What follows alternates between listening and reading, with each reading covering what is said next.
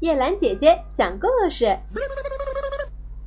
大车队，一队载着瓦罐的大车正从一个陡峭的山坡往下走。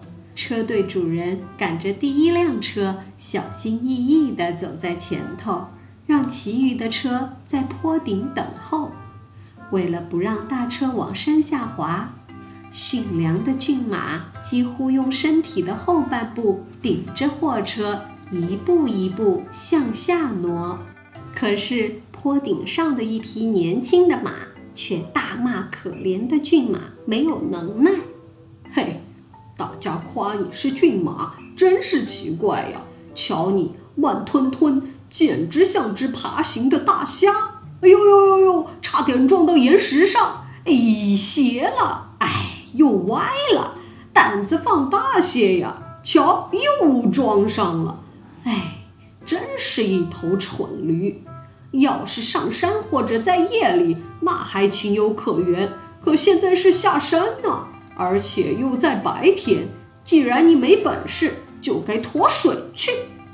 待会儿瞧我的，看我怎么下山。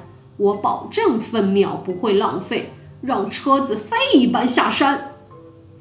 于是驮到年轻的马了，他弓起脊梁，挺起胸膛。拉起货车上路了，但是他刚一起步就开始摇晃，身后的大车催促他，车速变得越来越快。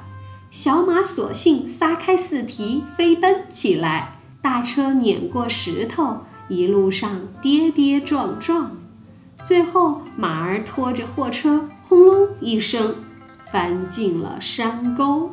报销了主人的一车瓦罐儿。